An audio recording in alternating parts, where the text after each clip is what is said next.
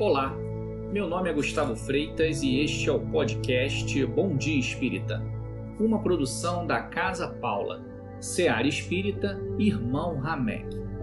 Hoje vamos ler e refletir sobre o capítulo 11 do livro Coragem, psicografado por Francisco Cândido Xavier e ditado por irmãos diversos.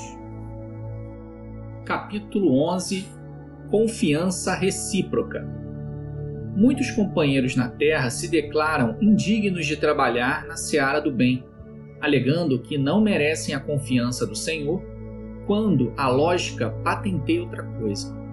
Se o Senhor não te observasse o devotamento afetivo, não te entregaria a formação da família, em cuja intimidade criaturas diversas te aguardam carinho e cooperação. Se não te apreciasse o espírito de responsabilidade, não te permitiria desenvolver tarefas de inteligência, através das quais influencias grande número de pessoas. Se não acreditasse em tua nobreza de sentimentos, não te induziria a sublimar princípios e atitudes na realização das boas obras, com as quais aprendes a estender-lhe no mundo o reino de amor. E não te reconhecesse o senso de escolha, não te levaria a examinar teorias do bom e do mal, para que abraces livremente o próprio caminho. Se não te aceitasse o discernimento, não te facultaria a obtenção desse ou daquele título de competência, com o qual consegues aliviar, melhorar, instruir ou elevar a vida dos semelhantes. Se o Senhor não confiasse em ti, não te emprestaria o filho que educas, a afeição que abençoas, o solo que cultivas, a moeda que dás.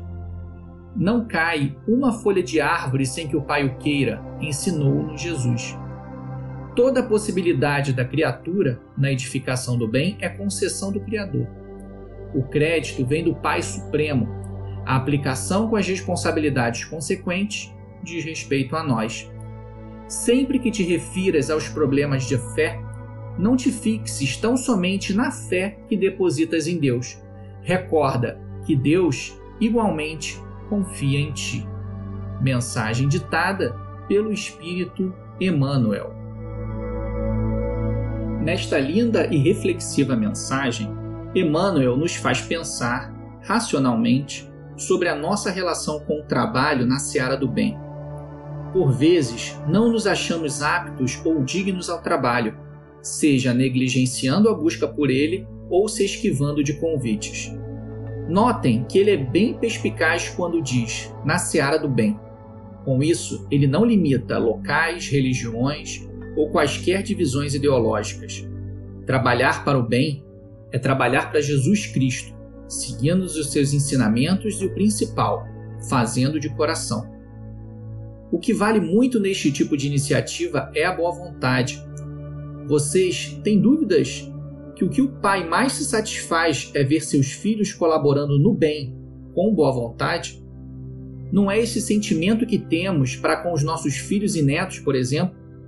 Não nos traz satisfação vê-los caminhando e progredindo moralmente? Então, precisamos é seguir com o coração leve e feliz por poder cooperar. Cada ser que coopera de boa vontade é um ponto de luz a iluminar esse planeta tão querido e tão necessitado. Tenha certeza sim que você é apto e preparado para qualquer tipo de trabalho no bem. Coloque seu coração à disposição e mãos à obra. Todo auxílio será dado para o seu progresso.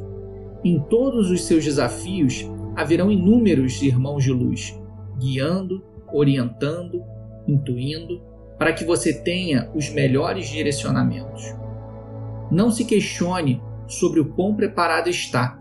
Siga os conselhos de Abigail a Paulo, descritos no livro Paulo e Estevão. Ama, trabalha, espera e perdoa. Fique em paz e até a próxima.